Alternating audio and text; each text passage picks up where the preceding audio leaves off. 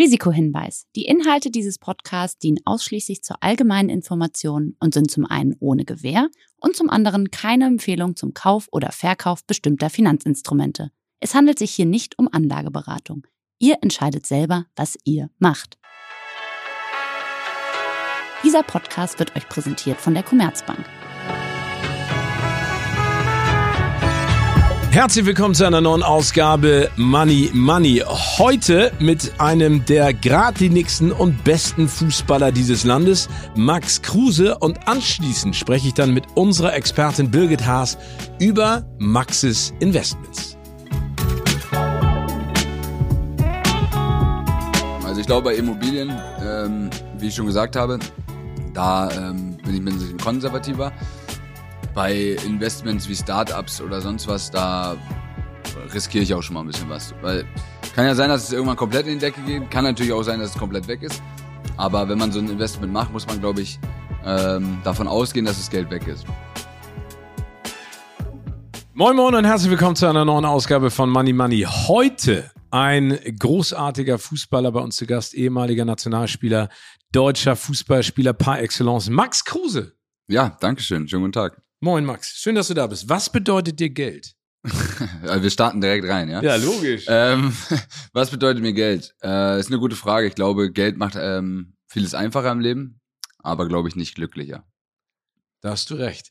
Die Frage ist ja in dem Bezug auch immer gerne, ab wann ist man reich? Gibt es da für dich eine Definition? Oder was bedeutet Reichtum? Nicht unbedingt nur auf Geld bezogen.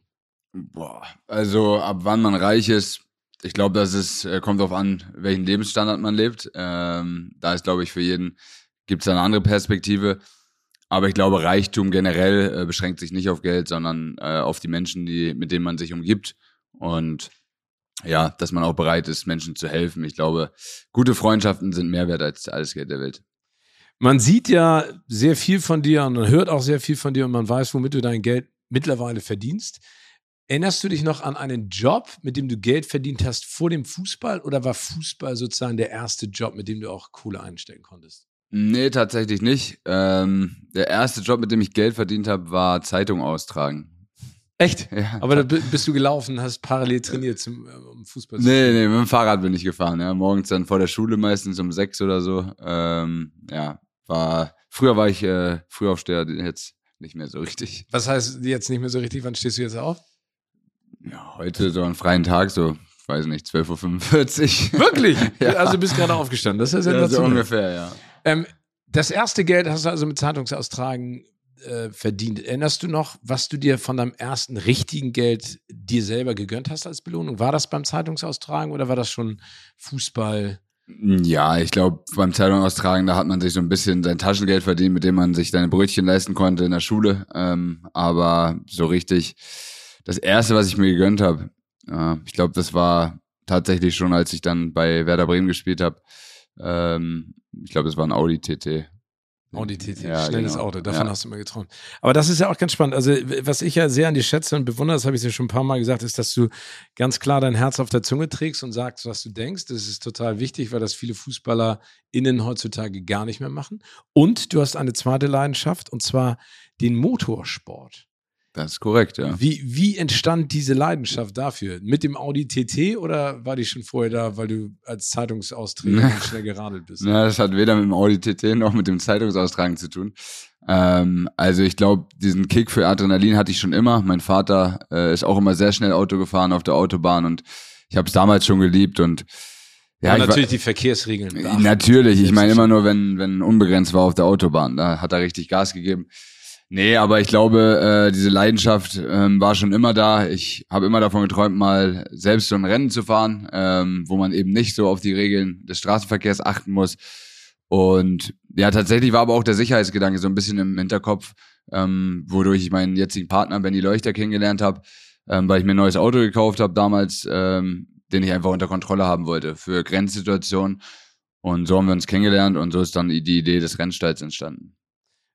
Wie kommt man, also, dass man Motorsport gerne mag, kann ich verstehen, schnell Auto fahren, aber dann einen eigenen Rennstall zu gründen, das ist ja auch eine Investition. Also war das etwas, wo du gesagt hast, das ist mein Hobby, deswegen packe ich da Geld rein oder siehst du da im Prinzip auch perspektivisch einen Sinn drin? Ja, ich, also es ist auf jeden Fall so, dass es ähm, naja, eine Kostenfrage ist, wenn du, wenn du dich selber mal, sagen wir mal, du willst einen Tag auf einer Rennstrecke und äh, bisschen trainieren, dann musst du dich in ein Team einkaufen und das kostet dich auch am Tag 10.000 oder so. Von daher war dann die Idee zu sagen, okay, wie können wir das so gestalten, dass wir selber entscheiden können, wann wir für mich trainieren. Und da war für uns einfach die Idee des Rennteams ähm, sozusagen die beste. Natürlich, wie jede Firma, glaube ich, ähm, ist es am Anfang schwierig, ähm, schwarze Zahlen zu schreiben. Deswegen die ersten drei, vier Jahre waren wir auch im Minus, aber natürlich sehe ich das auch als Anlage. Ähm, ich glaube, jetzt sind wir das erste Jahr, wo wir ähm, richtig Profit machen. Und natürlich ist es auch für die Zukunft gedacht, dass man ähm, damit Geld verdient. Aber du bist jetzt eher im Hintergrund tätig oder fährst du, wenn du kannst, immer noch mit? Ja, ich habe schon viele Lizenzen gemacht. Eine fehlt mir noch für Nürburgring, also für die 24 Stunden. Äh, aber ansonsten habe ich alle Lizenzen durch und ich hoffe dann nach meiner Karriere, dass ich dann auch selber noch äh, 24 Stunden Rennen bestreiten kann. Das sind wir gespannt. Du hast im vergangenen Jahr auch in das Brandenburger E-Mobility Startup E-Rocket investiert. Ähm, wie kam es dazu? Also hat das immer was miteinander zu tun, dass man heutzutage auch eher in Richtung E-Mobilität geht? Ja, der Trend geht auf jeden Fall dahin. Ähm, ob das jetzt heute ist oder morgen, das, das wird sich zeigen, aber ich glaube, es wird immer mehr. Und ähm, ja, die Idee kam damals durch den Aaron Troschke äh, aus Berlin, der hat mir, hat mir das mal gezeigt und ja, ich fand die Idee eigentlich ganz spannend, weil ich, ich selber konnte mir es natürlich nicht vorstellen, solange man nicht auf so einem Ding sitzt, äh, was man selber treten muss wie ein Fahrrad, aber dann halt 90 km/h fährt, äh, kann man es nicht so richtig glauben und man denkt, dass es anstrengend ist, aber am Ende, ähm, ja, sehe ich das als eine, eine Investition in die Zukunft. Ob es was wird, keine Ahnung. Ich habe auch viele, äh, viel Geld schon verbrannt für, für Ideen, wo ich dachte, die werden was. Aber ähm, ja, es wäre schön, wenn es was wird. Aber das ist eine spannende Geschichte. Bist du da jemand, ähm, weil du jetzt gerade gesagt hast, du hast schon in andere Sachen investiert. Wie gehst du da vor? Also muss dir jemand eine schöne Idee pitchen und gehst du nach deinem Bauchgefühl oder wie gehst du an die Zahlen ran? Hast du Leute im Hintergrund, die das durchchecken? Und was war vielleicht auch dein bitterstes Erlebnis, was so eine Investition anging? Ja, es ist, ähm, es ist so, dass ich natürlich erstmal mir meine eigene Meinung bilde. Äh, ich treffe mich erstmal mit den Leuten, höre mir das an, nehme dann wahrscheinlich auch nochmal den einen oder anderen äh, Freund mit, der sich da in dem ähm, Business dann auch ein bisschen besser auskennt.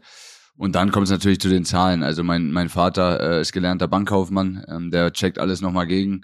Ähm, und, und der erkundigt sich dann auch nochmal, ähm, was die Firmen angeht und ob er gibt seine Meinung äh, kund ob das äh, für ihn Sinn macht. Ähm, beim E-Mobility war es nicht so. da habe ich dann von mir aus entschieden, das zu machen. Aber natürlich ist es wichtig, jemanden zu haben, der ähm, ja, der sein Leben lang irgendwie mit Geld auch zu tun hat und wahrscheinlich auch viel mehr Lebenserfahrung hat als man selbst. Ähm, von daher bin ich sehr froh, dass mein Vater mir da in den meisten Fällen hilft. Das Interessante am Fußballbereich ist ja auch für alle, die von außen sich das angucken, äh, dass man relativ schnell oder in frühen Jahren ja auch an viel Geld kommt. Hat dein Vater oder deine Familienverhältnisse dir immer, sag ich mal, so ein konservatives Bild auch gegeben, was Geld angeht? Also, dass man da sicher mit umgehen muss und auch für die Zukunft plant? Oder ist es einfach gut für dich, jemanden zu haben, der das auch durchcheckt wie dein Vater? Ja, sie haben es auf jeden Fall versucht, sagen wir es mal so. Ich bin jetzt nicht dafür bekannt, dass ich der konversa konversativste Mensch der Welt bin. Ähm, also ich versuche auch schon im Hier und Jetzt zu leben. Natürlich ist es für mich auch wichtig, ähm, ja, an mein Leben nach dem Fußball zu denken, keine Frage. Aber ich versuche mir das immer so ein bisschen einzuteilen. Also ich, ich werde jetzt nicht 90 Prozent sparen und 10 Prozent ausgeben, sondern ich versuche es irgendwie so zu teilen. 50-50, äh, 50 gut anzulegen, dass sich das im besten Fall dann auch über die Jahre vermehrt, aber auch ein bisschen zu leben. Und ich glaube, das ist auch wichtig, weil man ist nur einmal jung und ich sage immer, was bringt mir das, wenn ich mit äh, 70 irgendwie keine Ahnung, 30, 40 Millionen auf dem Konto habe, äh, aber dann irgendwie nichts mehr davon, davon erleben kann. Von daher, ja, äh, ich bin schon sehr froh. Mein Vater hat sehr, hat versucht, mir auf jeden Fall mit auf den Weg zu geben. Ähm, hat auch sehr gut geklappt. Man, man muss sich mal vorstellen, so, du hast ja gerade gesagt, äh, wir, wir Fußballer verdienen sehr schnell viel Geld aber ich kann immer noch am Tag äh, mit meiner Bankkarte nur 500 Euro abheben. Also dementsprechend, ähm, ja, weißt du, wie schwer es für mich ist, auch an Geld zu kommen, wenn ich das will. Und dann musst du über deinen Vater gehen. Ja, also wenn es kommt auch auf den Betrag an, aber einen gewissen Betrag muss ich tatsächlich zu meiner Bank in Hamburg gehen und äh, da äh, nachfragen. Aber ähm, ja, das Limit lässt sich leider auch nicht erhöhen, deswegen so ist es halt, aber es ist auch sehr gut. Wenn man äh, so ein Person des öffentlichen Lebens ist und vor allen Dingen äh, ein sehr bekannter, sehr erfolgreicher Fußballer, und wir haben eben gerade über die ganzen Ideen gesprochen, die auch an dich herangetragen werden, ist es, wie schwierig ist es für dich da auch zu differenzieren und zu schauen, welche Idee vielleicht auch Sinn macht? Also ich kann mir vorstellen, dass da jede Woche bestimmt 50, 100 Leute auf dich zukommen und sagen, hey, Max, guck mal hier, ich habe eine Idee, ähm, Schneckenrennen. Ja, ganz, ganz so schlimm ist es nicht, 50 bis 100, glaube ich, sind es nicht, aber natürlich gibt's immer wieder Sachen, die an einen rangetragen werden, aber wie gesagt, ich verlasse mich da auch ein bisschen auf mein Bauchgefühl. Ähm, ich höre mir jetzt auch nicht alles an. Ich lasse mir das dann auch manchmal schicken. Äh, manchmal lasse ich es einfach unkommentiert. Äh, das ist so gerade wie meine Laune ist. Wenn ich gerade in der Laune bin, dass ich sage, komm, jetzt kannst du mal wieder was Neues machen, dann ähm, ja, dann gucke ich schon genauer hin. Aber manchmal äh, gehen Ideen auch einfach, einfach unter. Ich gucke mir den Pitch an oder was auch immer das ist. Und ja, wenn ich dann gerade keinen Bock habe, habe ich keine Lust. Hast du denn selber Ideen, die du gerne verwirklichen würdest? Und es bisher noch nicht geschafft hat und das ein bisschen auf die Bank oder auf die Zeit nach dem Fußball geschoben hast? Also das Rennteam war schon so ein Traum von mir, beziehungsweise das mit dem Rennfahren. Ähm, ich bin ja auch bekannter Shisha-Raucher, vielleicht gibt's da auch mal irgendwann Neuigkeiten, äh, dass es da was gibt, aber so was ganz also das heißt, Großes. Du erzählst uns gerade, es könnte da. Äh, ja, man weiß ja nie, was im Leben passiert. Die so, Paul, ne? die Dönerbude äh, und daneben die Kruse Shisha-Bar. Ja, da, wer weiß, vielleicht, vielleicht kommt das irgendwann. Äh, ist jetzt nicht heute oder morgen geplant, aber ähm, ja, mal schauen. Äh, da bin ich noch ganz offen. Aber ich habe jetzt kein Riesenprojekt, wo ich sage, das wollte ich unbedingt mal machen. Es gibt ein schönes Zitat von dir. Der Fußball ist meine große Liebe, aber es gibt etwas, was noch wichtiger ist, und das ist unter anderem der Zugang zu sauberem Trinkwasser. Viva Con Aqua, glaube ich, in aller Munde, kennt jeder. Eine ganz tolle Firma, vor allen Dingen Wahnsinn, auch was da in den letzten Jahren entstanden ist. Wie bist du dazu gekommen oder wie hast du dich diesem Thema sozusagen angenommen? Ja, ich glaube, ähm, jeder muss für sich entscheiden oder jeder, ja, wie soll ich das formulieren? Ich glaube, für mich war wichtig, dass ich ähm, bei dem ganzen Geld, was ich verdiene, auch irgendwo was zurückgebe. Und da gibt's natürlich mehrere Möglichkeiten. Ähm, ob man das jetzt ähm, spendet an ja, Hilfsbedürftige, ob an Kinder in Afrika. Ähm, das muss jeder für sich entscheiden, aber ich wollte auch meinen Teil dazu beitragen, was zurückzugeben. Und ja, so bin ich einfach an ähm, Michael und Benny einfach gekommen von Viva Con Aqua, ähm, die ich ja durch Pauli-Zeiten auch schon länger kenne. Und da war ich mir einfach 100% sicher, dass das ähm, Geld, was man da investiert, auch ja, die richtigen Leute ähm, betrifft und, und erreicht. Und deswegen ähm, ja, war es für mich dann keine Frage, dass ähm, ja, viele Spenden, die ich mache, dann auch an Viva Con Aqua gehen. Du hast es eben gesagt, du hast das Gefühl, du willst oder du möchtest auch gerne was zurückgeben, vor allen Dingen in der Verhältnismäßigkeit zu dem, was vielleicht Fußballer allgemein oder Sportler verdienen. Hast du das Gefühl, da ist auch ein gewisser Druck da? Nee, den, den habe ich jetzt nicht. Also ähm, ne, Druck wird ja immer von außen reingetragen. Da, da ist jeder, ähm, muss jeder selbst wissen, wie er damit umgeht. Aber äh, ich hatte, glaube ich, nie so Probleme mit Druck umzugehen. Von daher, ähm, der gesellschaftliche Druck belastet mich jetzt nicht so oder interessiert mich nicht so. Wenn ich äh, hinter was hinterstehe, dann äh, mache ich das gerne. Äh, wenn ich von was nicht überzeugt bin, dann interessiert mich auch nicht, was andere darüber sagen. Das, ich finde es total spannend, würde ich gerne noch einmal nachfragen, weil ich bewundere das total, dass das äh, abperlt wie Regen an einer Glasscheibe bei dir anscheinend. Wie hast du dir das angeeignet? Gab es da, äh, also ist das so, also von Kind auf angewiesen? Also bist du schon immer so gewesen oder hast du das irgendwann in deiner professionellen Karriere dir dann angeeignet, weil dir es einfach auf den Sack ging? Ja, es ist wirklich eine interessante Frage. Es ist auch nicht das erste Mal, die mir die gestellt wurde, aber ähm, ich kann mich jetzt nicht an Tag X erinnern, wo es bei mir Klick gemacht hat und ich komplett äh, umgeschaltet habe. Ähm, ich glaube, ich war schon immer oder hatte den Hang dazu, ähm, so selbstbewusst zu sein, dass ich sage, ja, andere Meinungen äh, oder Meinungen interessieren mich nur von den Leuten, die mir nahestehen, weil ja, man kann es ja nie der ganzen Welt recht machen und am Ende, wenn du das versuchst, dann gehst du irgendwann selber kaputt. Ähm, von daher es ist wichtig, sich auf die Leute zu konzentrieren, die, die einem wichtig sind, die einem nahestehen, die auch wissen, wie man als Person tickt, wie man als Mensch ist. Und alles andere, ja, habe ich immer schon versucht auszublenden. Und es hat zum Glück ganz gut geklappt. Das Schwierige ist, glaube ich, in heutigen Zeiten, dass du Dinge sagst und sie werden durch die sozialen Medien eher manchmal auch komplett aus dem Kontext gerissen. Ist das etwas, wo du dir zeitweise einen Gedanken machst und sagst so, okay, warte mal, mein Impuls ist das zu sagen, aber vielleicht halte ich mich dann zurück oder ist das eigentlich immer noch Latte?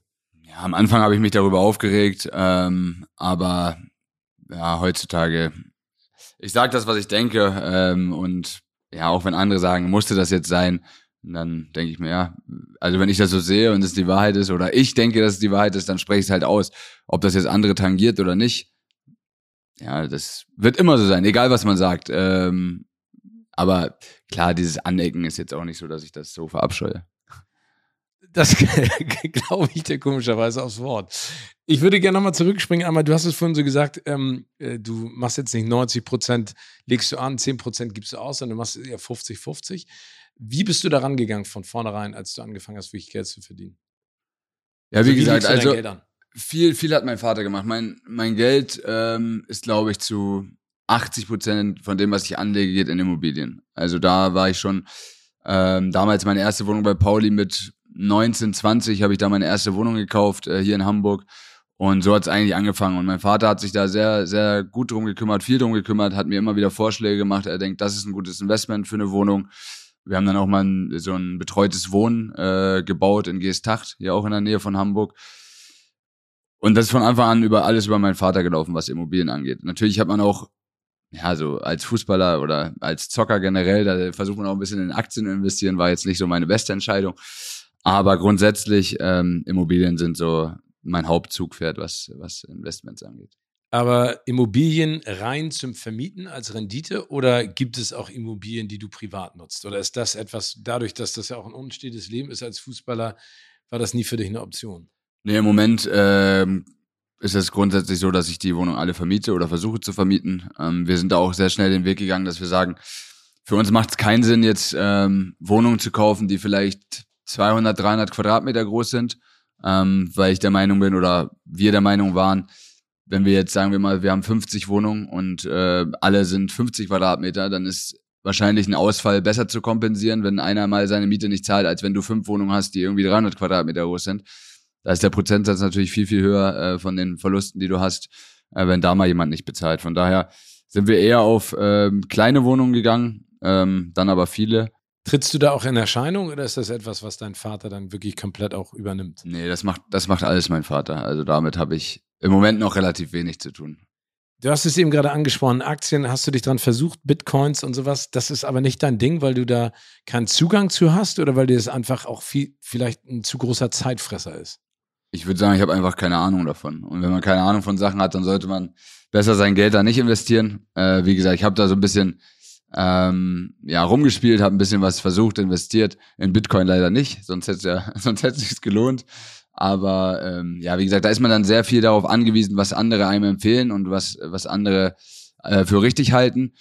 Und da hat man es halt nicht selber unter Kontrolle und deswegen, ähm, ja, ein bisschen zum, zum Spaß haben ist es, glaube ich, ganz gut, aber die großen Investitionen äh, sehe ich da jetzt nicht bei mir. Es gibt ja ein paar Kollegen, die auch vielleicht eher so in Luxus investieren, das heißt Uhren, Autos. Ist das etwas für dich oder ist dein Luxus die Möglichkeit haben, was du vorhin auch schon angesprochen hast, äh, auch Zocker zu sein? Ich glaube so und so. Also äh, Uhren zum Beispiel sind gar nicht mein Ding. Ähm, da habe ich jetzt zwei von meiner Frau bekommen. Das sind so die einzigen, die ich in meinem Leben trage. Zwei äh, Swatch. Äh, nicht ganz, aber ähm, sowas in der Art. Nee, aber sonst ähm, Autos. Ich habe eine Leidenschaft für Autos, also dafür gebe ich mein Geld auch gerne aus. Ähm, Versuche aber auch da zu gucken, welches Auto wird sich vielleicht irgendwann mal weiterentwickeln, wird vielleicht mal irgendwann Mehrwert sein ähm, und dann nicht einfach random irgendwelche Autos kaufen. Dahin geht mein Geld, würde ich sagen. Und natürlich ins Zocken, wie du schon gesagt hast. Äh, die, jedes Jahr mein Las Vegas Urlaub muss auch finanziert werden. Von daher, äh, dafür geht es auch drauf. Setzt du dir da immer eine klare Grenze, wenn du nach Las Vegas fährst? Also du sagst gerade, du hast da Bock drauf, du pokerst gerne, sehr erfolgreich auch zeitweise. Ähm, sagst du, das ist die Summe, mit der ich immer nach Las Vegas fahre und die überschreite ich nicht? Oder ist es dann auch schwierig, das einzuhalten? Doch, es ist eigentlich relativ einfach. Also ich habe schon so einen Plan, äh, wo ich mir die Turniere angucke, die ich spielen will und dann rechne ich mir das zusammen, was da, was dabei rumkommt.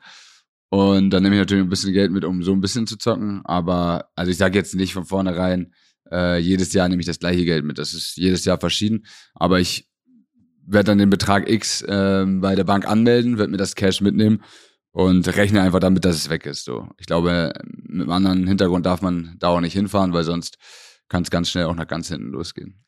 Ist der wichtigste Berater oder die wichtigste Person, was dein Investments angeht, dein Vater nach wie vor? Oder gibt es da noch andere Leute von der Bank oder aus deinem Freundeskreis, die dir unterstützen und dir helfen?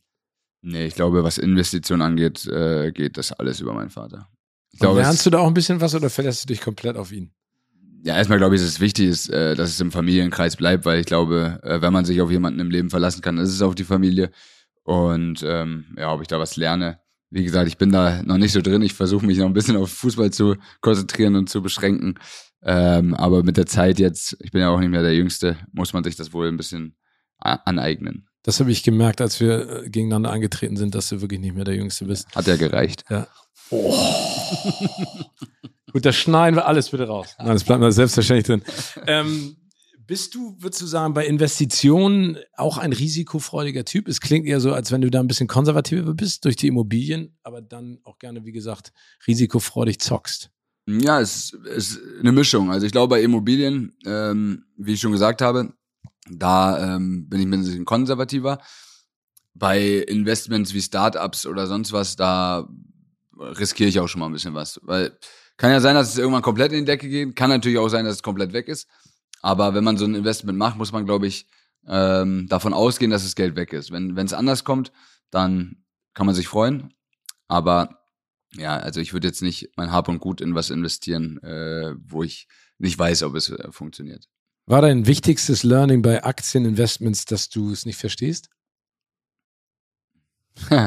wichtigstes Learning, ja, kann man so sagen, aber ja, wie gesagt, Aktien ist nur zum Spaß. Es macht so ein bisschen, einfach ein bisschen gucken, wie, wie die Verläufe sind und ähm, ja, aber wie gesagt, ich habe es ja gesagt, wenn man was nicht versteht oder wenn man keine Ahnung von etwas hat, dann sollte man am besten die Finger davon lassen. Du hast gesagt, dass du viele Dinge ausprobierst. Gab es einen Flop als Beispiel, wo du gesagt hast, im Nachhinein, Mensch, da hätte ich niemals rein investieren müssen, äh, dürfen in ein Startup und denkst jetzt im Nachhinein, ich war einfach blind? Ja, ich sag mal so, blind würde ich jetzt nicht sagen, aber es äh, gab natürlich damals eine Idee, die, die haben wir auch versucht zu verwirklichen. Das war ähm, eine, eine, ja, wie soll ich sagen, Dating-App würde ich es mal nennen. Äh, Check Me hieß die. Da habe ich natürlich viel Geld investiert, aber das war ja, war einfach nicht gut durchdacht, da die beiden, die, die die Geschäftsführung da gemacht haben und übernommen haben. Da war ich einfach noch zu jung und war zu, zu sehr darauf fokussiert, irgendwie, ähm, ja, einfach Geld zu investieren, ohne sich wirklich damit zu beschäftigen. Und das hat natürlich dann nicht funktioniert. Da ist eine ganze Menge Geld bei draufgegangen, obwohl die Idee eigentlich nicht schlecht war. Aber wenn man nicht die richtigen Leute dafür hat, dann wird das halt auch schwierig. Max, jetzt hast du noch die Gelegenheit, unserem Experten oder unserer Expertin eine Frage zu Investitionen zu stellen. Welche soll das sein? Generelle Investition, egal wo? Egal wo. Okay, da ich ja, ähm, wie ich bereits erwähnte, in Aktien jetzt nicht so der Profi bin, würde ich schon gerne einen guten Tipp haben, wo man jetzt, in welche Aktie man jetzt in den nächsten äh, Wochen oder Monaten investieren muss, um äh, ein bisschen Geld zu verdienen.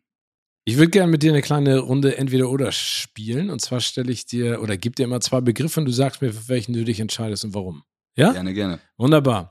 Motorsport oder E-Mobilität? Motorsport. Warum?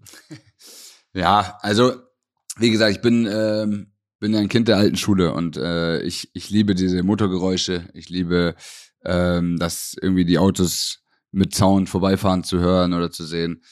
Kann man noch einstellen mittlerweile, oder? Über den Computer. Kann man, ja, kann man. Beim neuen Mustang kannst du das, glaube ich, von normal zur sportlichen Version. Das ja, Einstellungssachen gibt's viele, aber das wird sich auch nie ändern. Ähm, auch wenn der Trend zur E-Mobilität hingeht, wird sich für mich ähm, da nie was ändern. Bargeld oder Kartenzahlung? Du hast ja nicht so ähm, viel Bargeld, insofern lohnt sich das ja nicht. Ja, ich bin auch so ein Typ, ich, ich habe lieber Bargeld tatsächlich. Echt? Ja, also ich natürlich auch gern mal mit Karte, ähm, aber ich lauf lieber mit Bargeld rum und bezahle auch lieber mit Bargeld. Also das heißt, du wartest dann vier Tage, hebst jeden Tag Geld ab und dann gehst mit den Jungs los. Ja, so ungefähr. Oder ich hole mir gleich eine größere Summe bei meiner Bank. Geiz oder Gier? Ja, wahrscheinlich in meinem Fall eher Gier. Also, weil geizig bin ich auf gar keinen Fall. Äh, ich lade sehr viele Menschen immer ein, ähm, bezahle viele Sachen für Freunde, Bekannte. Also ich bin einfach der Meinung so, wenn ich jetzt mit jemandem, weiß nicht, essen gehe oder was weiß ich, der vielleicht nicht so viel verdient wie ich, ähm, dann sage ich mir, tut es nicht so sehr weh, äh, was zu bezahlen als anderen. Und deswegen sicherlich nicht der Geiz. Inwiefern Gier? Ja, das kann man, ist schwierig zu sagen. Also Gier, Gier ist ja jetzt auch ein großes Wort. Gier ist erstmal was Schlechtes, glaube ich. Obwohl gierig zum Beispiel würde ich immer assoziieren mit hungrig. Also du bist ja hungrig. Ja, eben. Das kann man, das kann man so und so äh, beschreiben, glaube ich. Von daher lassen wir es mal im positiven äh, Licht und äh, sagen, gierig ist hungrig. Blackjack oder Poker? Auch ganz klar Poker. Ja, ich, ich spiele seitdem ich 18 bin Poker, das ist meine Leidenschaft und ähm, klar, wenn man mal unterwegs ist mit Freunden, kann Blackjack auch mal Spaß machen, aber im Endeffekt ähm, schlägt mein Herz für Poker. Was reizt dich am Pokerspielen? Ich glaube, die Competition, die du hast, genau wie beim Fußball, du willst immer gewinnen. Ähm, auch wenn du weißt, dass du vielleicht in gewissen Situationen nicht der Beste bist. Dieses Gefühl zu haben, einfach alle zu schlagen, ist, glaube ich, äh, genau wie beim Fußball. Deswegen. Worauf achtest du beim Gegner oder der Gegnerin beim Pokern? Also um zu sehen, ob die bluffen? Ja, ich würde jetzt lügen, wenn ich sagen würde, ich versuche die zu, zu, durchschauen, weil das so, so gut bin ich dann auch nicht. Ich äh, versuche versuch mich eher auf meine Intuition zu verlassen und dadurch die richtigen Entscheidungen zu treffen. Manchmal klappt es gut, manchmal nicht so, aber ich studiere jetzt nicht den Gegner. Lottogewinn oder Sofortrente? Lottogewinn. da da habe ich sofort was von. Also die Rente, ja, okay, aber Lottogewinn kann höher sein. Von daher nehme ich den Lottogewinn. Es gibt doch diese geilen in Amerika, so 250 Millionen Dollar Jackpots, was völlig absurd ist. Ja. Grüner Rasen oder Rennstrecke? Ich glaube, ich hätte mein Leben lang grüner Rasen gesagt. Jetzt, so langsam, wo es zum Ende hingeht, ähm, habe ich schon Bock auch auf die Rennstrecke irgendwann, aber im Moment noch grüner Rasen. Wie viele Jahre hast du noch auf dem grünen Rasen, sagst du? Ja, muss ich gucken, was mein Körper zulässt, ne? Was lässt ähm, dazu? Ja, das wird sich zeigen. Also ich sag mal, zwei, drei Jahre sind auf jeden Fall noch drin. Je nachdem, wie ich äh, auch mit meinem Körper umgehe. Das mache ich ja immer sehr gut. Von daher mal schauen. Aber zwei, drei Jahre werden noch drin sein.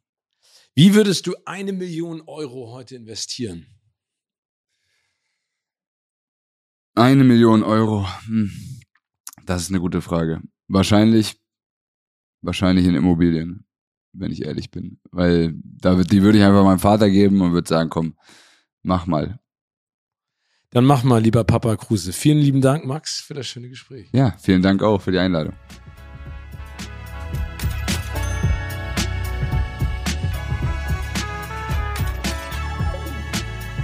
Und ich freue mich jetzt sehr, wieder mit unserer Finanzkorrespondentin des Wirtschaftsmagazins Kapital zu sprechen. Birgit Haas ist in the house. Birgit, schön, dass du wieder da bist. Ja, yeah, hallo Steven.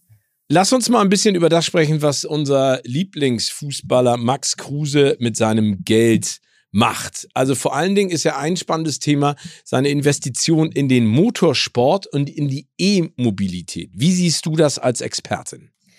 Ähm, also jetzt soll ich zuerst zu Motorsport was sagen oder zu E-Mobilität? Weil äh, Fangen wir erstmal mit dem Motorsport an, weil er genau. mit einem guten Freund seinen eigenen Rennstall gegründet hat. Genau, noch, noch ist das ja eine recht äh, CO2-intensive Angelegenheit, dieser Motorsport.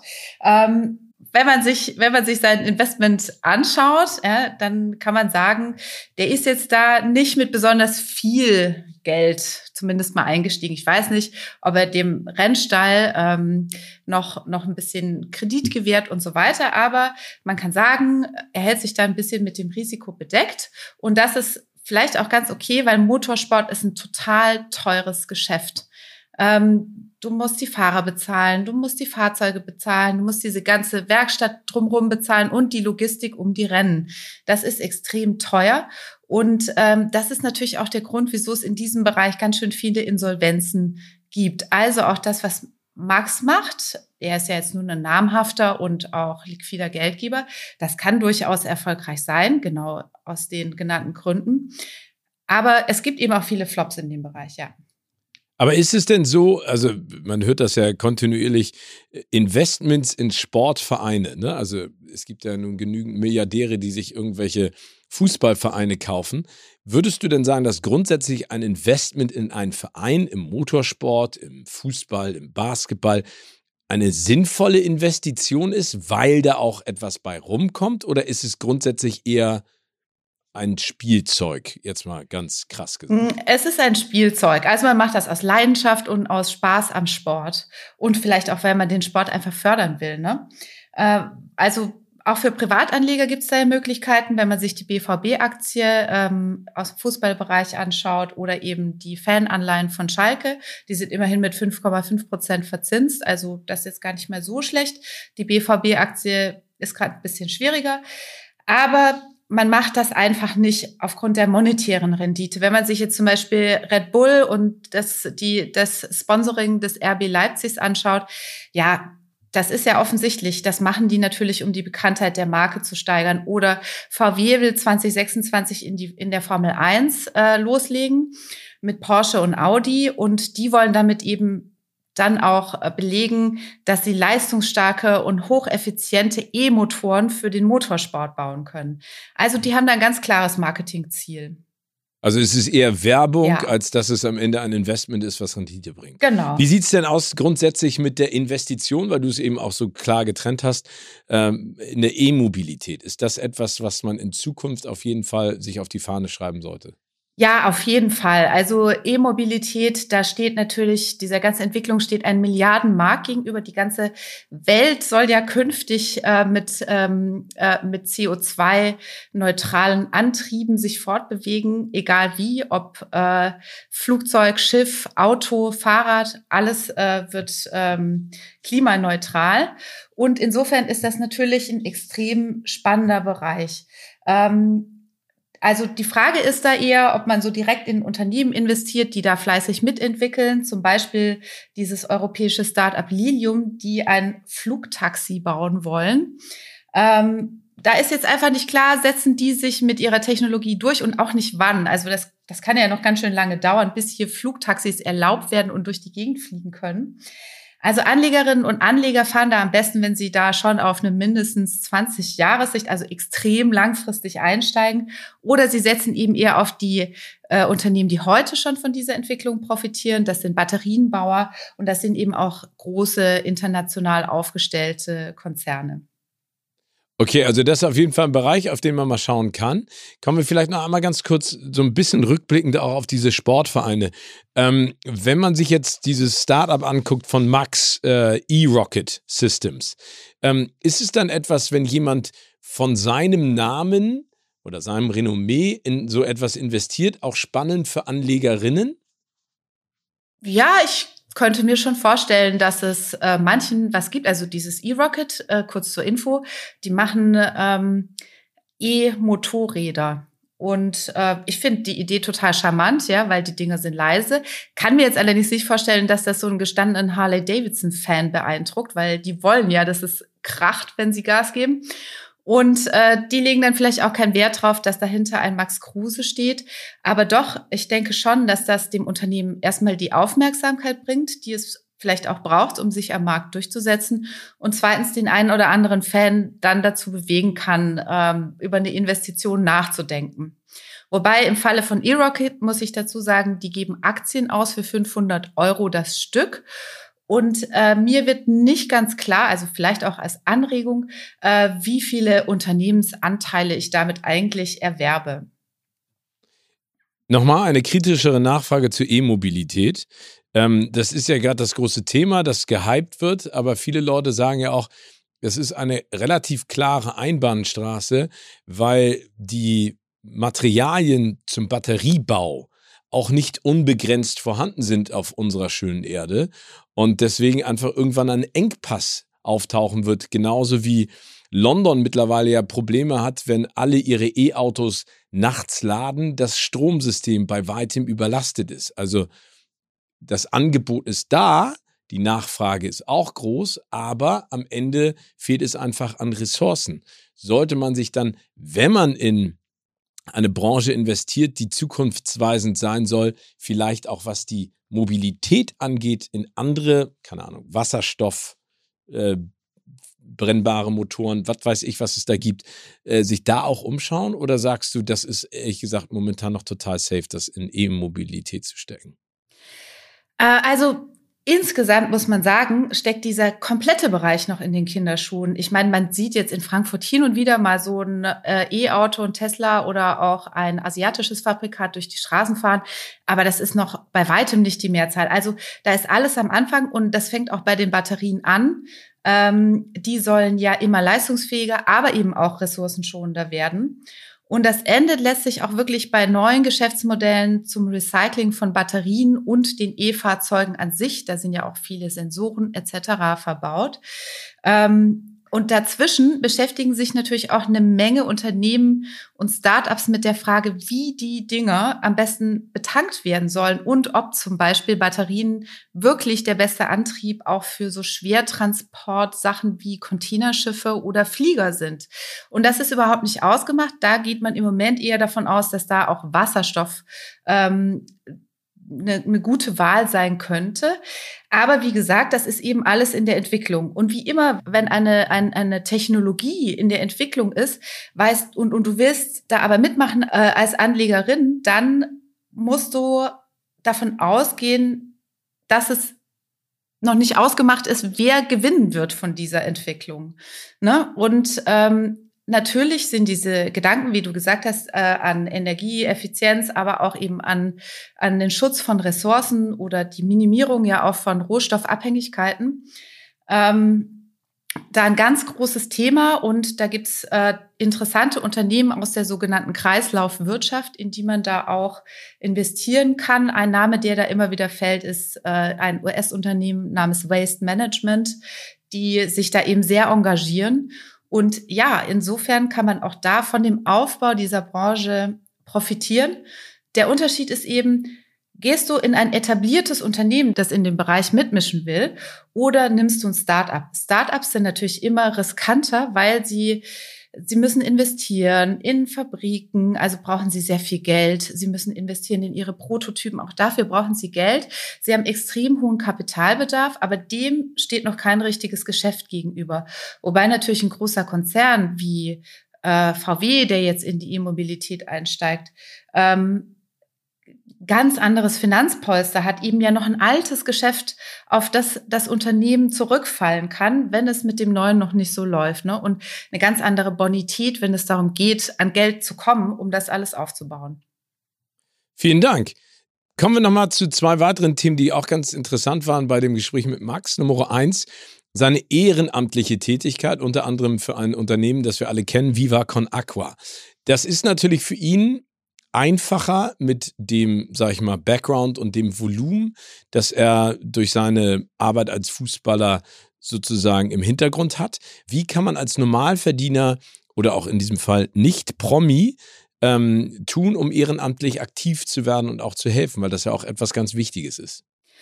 Ja, also das ist eine individuelle Entscheidung, denke ich. Jeder kann was tun. Sportvereine, Sozialverbände, Parteien, politische Verbände und ja auch Kirchen suchen händeringend nach Ehrenamtlichen, die helfen können in den ganz unterschiedlichsten Bereichen. Also ich zum Beispiel bin sehr engagiert in einem Ruderverein, der mir im Herzen liegt. Und da geht es nicht nur um den Sport, da geht es auch um die Gemeinschaft ähm, dahinter, die eben Menschen Halt und ein Zuhause geben kann. Ja, ähm, das ist mir wichtig, dafür engagiere ich mich. Aber man kann das, wenn man dafür nicht die Zeit hat, auch ähm, mit kleinen Spenden ähm, zu, zu bestimmten Anliegen beitragen. Zum Beispiel kann man 10 Euro monatlich an die Deutsche Umwelthilfe oder an Ärzte ohne Grenzen oder andere NGOs geben. Äh, Im Gesamtjahr kommen dann immerhin 120 Euro zusammen. Ich sag mal so, besser als nix. Definitiv. Also egal wie groß oder wie klein, entweder aktiv selber helfen oder durch eine kleine Geldspende. Ähm, Max, und das fand ich ganz spannend, hat er gesagt, er hat ein äh, Abhebelimit äh, äh, pro Tag, also mehr Geld darf er nicht abheben. Ist das äh, ein, ein smarter Trick, um seine Einkünfte vielleicht auch zu kontrollieren und selber zu verwalten? Also ich glaube, wenn er sich ein Auto kaufen will, kann er das, aber ansonsten hält er das dadurch unter Kontrolle. Also jeder Kontoinhaber hat ein Abhebelimit. Das äh, richtet die Bank erstmal ein. Ähm, aus Sicherheitsgründen, falls du dir deine EC-Karte klauen lässt und äh, hinten die PIN draufgeschrieben hast, ja, damit dieser Dieb nicht dein komplettes Geld abheben kann, sondern eben nur bis zu diesem Abhebelimit. Und ähm, klar, das kannst du als Kontobesitzer in auch mal verändern. Aber ich glaube nicht, dass das wirklich vor Spontankäufen schützt, weil das würde ja bedeuten, dass du alle deine Einkäufe auch in größerer Größenordnung bar bezahlst. Ähm, und EC-Karte, Kreditkarte und auch dein Handy mit dem Wallet zu Hause lässt. Also seit Corona machen das, ähm, macht das nur noch eine Minderheit in Deutschland mit Barbezahlen. Und ähm, ja, deswegen muss man da irgendwie anders sich disziplinieren. Es gibt da Apps, die einem helfen können, mein Budget zum Beispiel oder Money Control. Ähm, ja, oder man setzt sich einfach mal ganz kritisch mit seinem Konsum auseinander und guckt, was man eigentlich wirklich braucht und nicht. auch gar nicht schlecht. Ähm, auf jeden Fall nimmt er das Geld in die Hand, das er verdient und legt das ja auch in Immobilien an. Also er investiert in bestimmte Arten von Immobilien und sagt da, für ihn sind vor allen Dingen kleinere ähm, Wohnungen interessant oder dann auch, sag ich mal, ganze Gebäudekomplexe mit kleineren Wohnungen drin. Äh, anstatt wenige große Objekte zu haben. Ist das die richtige Strategie, um ein gutes Immobilienportfolio mit einer hohen Rendite aufzubauen? Ja, Max macht alles richtig. Wenn man auf die Experten hören will, die raten dazu, dass man sich ähm, vor allem kleine äh, Wohnungen in guten städtischen Lagen zulegt. Und das eben am besten nicht äh, in einem Objekt, weil dann entsteht ein sogenanntes Klumpenrisiko. Also wenn da was schief geht, dann hängt man natürlich voll drin. Wenn die aber schön gestreut sind, äh, dann hat man immer noch funktionierende Immobilien, die einem auch Rendite liefern. Und dazu äh, kann man auch noch ähm, in, in offene oder sogar in Max Fall geschlossene Immobilienfonds oder Anleihen investieren und so eben nochmal die Diversifizierung erweitern, weil mit diesen Fonds äh, oder Anleihen kannst du auch in größere Projekte investieren, in Gewerbeimmobilien zum Beispiel, große Logistikzentren oder so. Und das macht auf jeden Fall Sinn, auch um da irgendwie ein bisschen die Wohnimmobilien zu schützen. Cool. Ähm, jetzt äh, lebt er ja manchmal auch so ein bisschen das Klischee eines Fußballers, was ja gar nicht schlimm ist. Äh, viele Fußballer äh, äh, seiner Größe stehen auf schnelle Autos. Und da wissen wir ja, du kaufst dir ein niegelnagelneues, schnelles Auto und in der Sekunde, in der du den Schlüssel reingesteckt hast und aufs Gaspedal drückst, ist es nur noch die Hälfte wert. Kann man das pauschalisieren oder gibt es äh, auf dem Markt vielleicht auch äh, Marken, in die man investieren könnte und trotzdem schnell fährt? Ja, also es gibt natürlich auch Fahrzeuge, die an Wert zulegen. Zum Beispiel solche, die nur limitiert hergestellt werden oder so luxuriös wie ein Ferrari oder die Sportwegen von Porsche sind. Ähm, also es sind nicht nur Luxusautos, die an Wert zulegen. Zum Beispiel äh, ist auch der japanische Geländewagen Suzuki Jimny äh, mittlerweile teurer, als äh, er äh, irgendwann mal verkauft worden ist. Oder jeder kennt die alten Saabs, die durch die Straßen tuckern manchmal noch, also auf Straßen ohne ähm, Umweltauflagen. Und äh, die haben eben auch enorm im Wert zugelegt. Also das sind dann so Design-Klassiker. Da kann man natürlich am Anfang schwer sagen, wenn man ein neues Auto sieht, ist das Design so revolutionär, dass es in 40 Jahren immer noch super begehrt sein wird. Ähm, deswegen ist es natürlich einfacher, da auf diese bekannten Marken Ferrari und Porsche äh, zu setzen. In dem Fall die Sportwegen wie der 911er. Und dann einen schönen Anzug wie Sonny Crockett damals in Miami Vice und dann passt das alles zusammen. Auf jeden Fall. Äh, Max hat äh, auch was Startups angeht, weil wir vorhin ja über ein Startup gesprochen haben, auch eine ganz äh, interessante Einstellung. Und zwar sagt er, äh, er wird natürlich häufig angesprochen von Leuten, die sagen, hör zu, kannst du nicht ein bisschen Geld investieren in unser neues Startup, dass er sagt, wenn er in ein Startup investiert, sagt er sich selber, das Geld ist und so per se erstmal weg. Ist das die richtige Einstellung, um sich diesem Druck nicht hinzugeben? Oder ist das eigentlich vielleicht das Falsche, äh, weil man da, äh, sag ich mal, zu unemotional auch angeht? Nee, das ist genau die richtige Einstellung. Also die Profi-Investoren aus diesem Bereich sagen, von zehn Investments floppen sechs, drei laufen ganz okay und eins geht so durch die Decke, dass es die Verluste der anderen äh, ausgleicht. Oder mehr Dann müssen als wir mal Gedanken machen, hm. wie ich das jetzt mache in Zukunft. Mensch, echt, ist das so? Zehn, äh, davon gehen sechs äh, äh, äh, in die Tonne, drei funktionieren und eins ist super. So ist es. Also so, so wird gerechnet. Wenn Max so denkt, dass das Geld erstmal weg ist, dann äh, und, und das wird dann auch tatsächlich ein Flop und die Wahrscheinlichkeit ist ja höher, als dass es irgendwie gut oder okay läuft, ähm, ja, dann ist er damit auf jeden Fall äh, psychologisch auf der sicheren Seite. Kommen wir zu guter Letzt, liebe Birgit, einmal zu Max Kruses Frage auch an dich. Er hat Interesse an Aktien, ist sagte selber dabei kein Profi. Hast du einen guten Tipp für ihn, in welche Aktien man jetzt in den nächsten Wochen oder Monaten investieren sollte, um ein bisschen Geld zu verdienen? Das ja. schreibe ich mir dann auch gleich auf. Sehr gut. Also ich kann dir auch die Antwort schicken. Aber äh, es ist tatsächlich im Moment nicht so einfach, weil wenn man auf die Indizes schaut, wie DAX oder auch in den USA auf den S&P 500, dann sieht man, die Märkte sind ganz schön schwankungsanfällig. Und das liegt vor allem an zwei Gründen. Der eine ist, dass die Notenbanken vor allem eben in den USA und in Europa äh, die Zinsen kräftig anheben und das Aktien zumindest zum Teil unattraktiver macht. Und ähm, das andere ist, dass China immer noch mit äh, der Covid-19-Pandemie zu kämpfen hat und deswegen die Lieferketten immer noch gestört und zum Teil unterbrochen sind äh, und das weiterhin eben für zu Lieferschwierigkeiten und Nachfragestau führen wird. In so einem Umfeld sollten Anlegerinnen und Anleger auf drei Kriterien achten. Und zwar sollten das, sollten die Unternehmen, in die sie investieren, eine Preissetzungsmacht haben.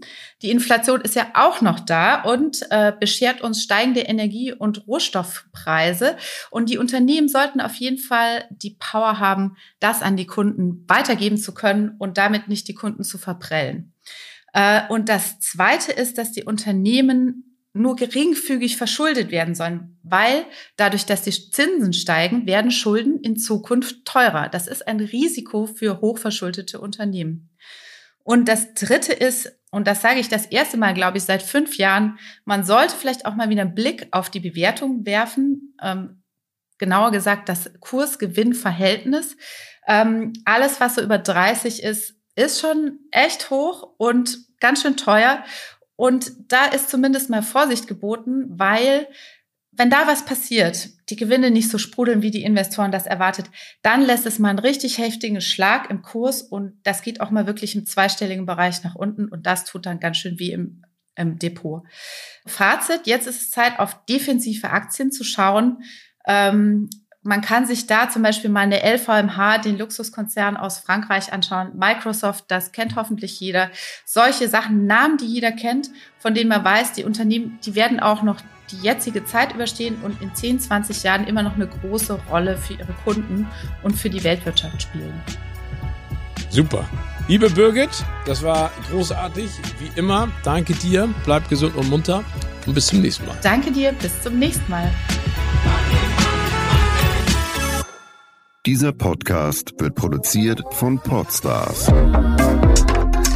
bei OMR.